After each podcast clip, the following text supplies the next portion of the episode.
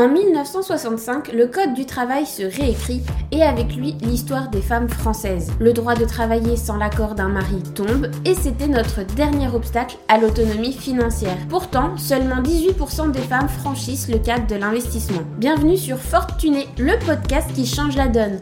Je suis Marion, ton hôte pour ce podcast. J'ai fait mon premier investissement à l'âge de 23 ans et je ne compte pas m'arrêter là. Et toi, es-tu prête à rejoindre le mouvement?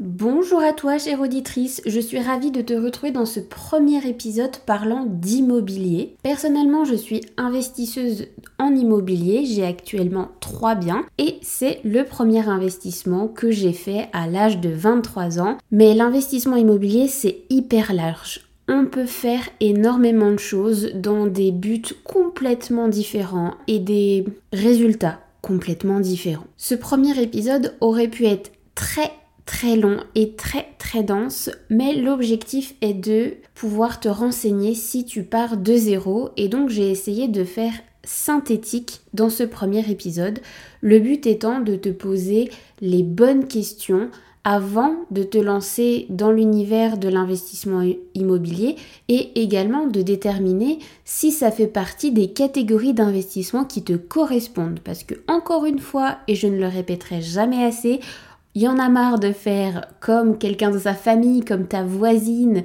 comme ta cousine. Le but est de trouver l'investissement qui te colle à toi, que tu aimes, c'est hyper important, et qui va répondre à tes objectifs financiers.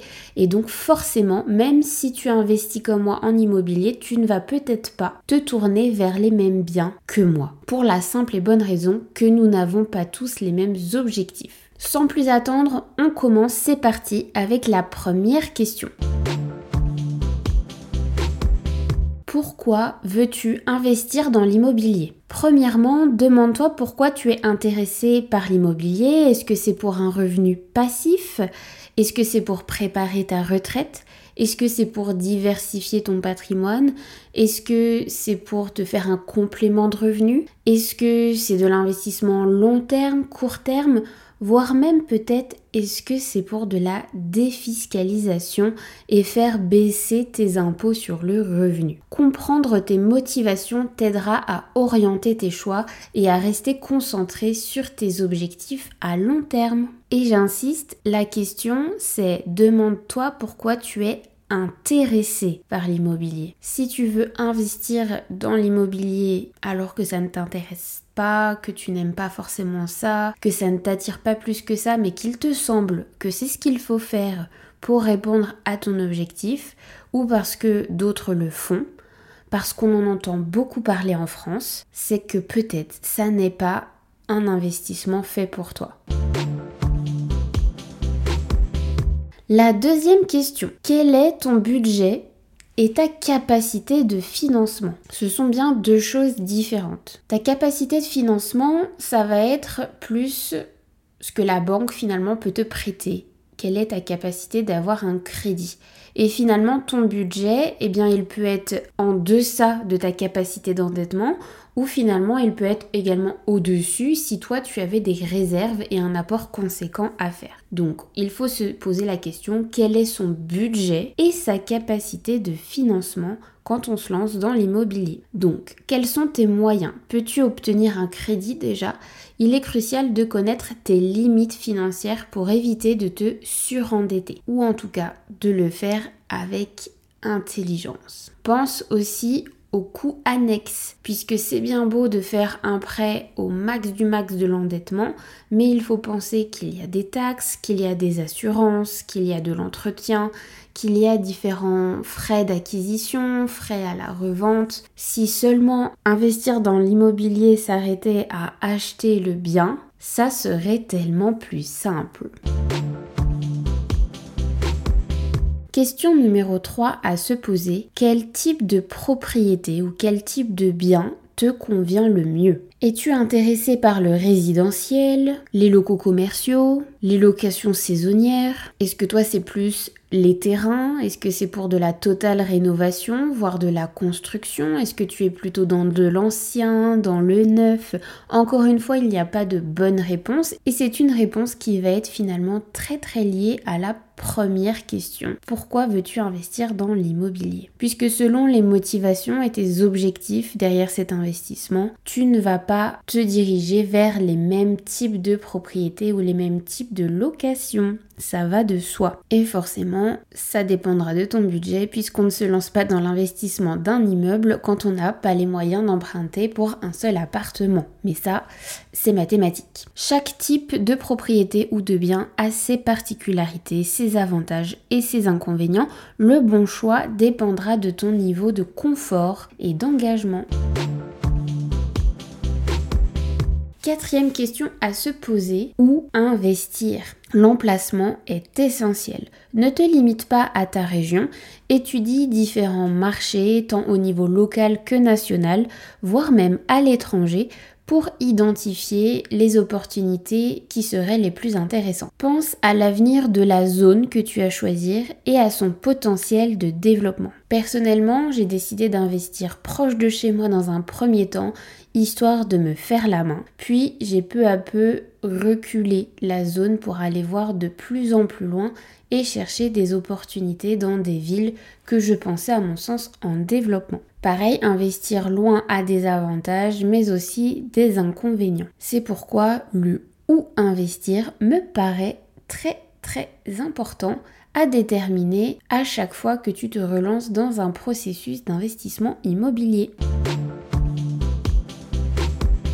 Et la question 5, es-tu prête à gérer un bien immobilier Es-tu prête à faire de la gestion de ton bien? Entre les locataires, les réparations, les imprévus, la gestion immobilière demande du temps et de l'engagement. Et ça, je te confirme. On avait beau m'avoir prévenu, j'avoue, j'ai quelques merdes qui me sont tombées dessus. Et c'est pour ça que c'est très important de se poser les bonnes questions et de faire ces investissements de façon réfléchie pour que jamais ils n'impactent ta vie privée et que cette activité reste finalement quelque chose d'assez professionnel qui ne vienne pas entacher ta vie privée. Personnellement, je voulais faire la gestion de mes propres biens, ce que je fais toujours, sauf pour un que je viens de déléguer et le deuxième, j'avoue que j'aimerais bien aussi. Euh, c'est en réflexion. Pourquoi? Parce que ça demande beaucoup de temps et au début, moi, ça me plaisait bien l'idée de euh, transitionner vers un nouveau métier quelque part et que mon activité soit un jour de la gestion simplement de mon patrimoine. Finalement, j'ai gardé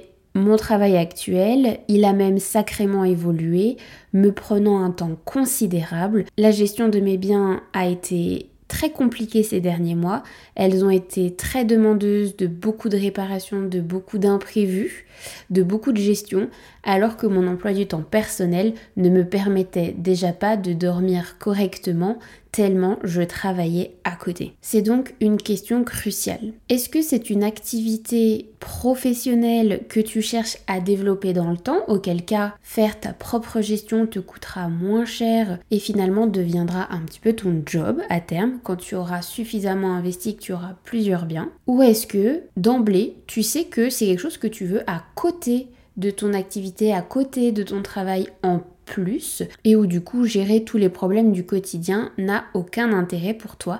Dans ce cas, tu vas plus te diriger vers des agences, des gestionnaires de ton patrimoine immobilier. Mais tout ça, ça a forcément un coût supplémentaire et il faudra bien le prendre en compte dans tes calculs avant de valider ton investissement. Mais on aura le temps d'en reparler en détail. J'espère que ces cinq premières questions te font un peu cogiter, mais je ne vais pas te laisser comme ça. Pour savoir si l'investissement immobilier fait partie des investissements, des catégories d'investissement qui sont adaptés à toi, je t'invite à télécharger gratuitement le quiz du profil investisseuse que je t'ai préparé, qui est disponible complètement gratuitement en lien dans la description de cet épisode ou sur tous les réseaux sociaux de Fortuné, Instagram et LinkedIn. Grâce à ce template Notion, tu vas pouvoir déterminer quel est ton profil investisseuse, savoir quels sont tes objectifs financiers et découvrir si l'investissement immobilier fait partie des catégories d'investissement qui semblent être adaptées à tes objectifs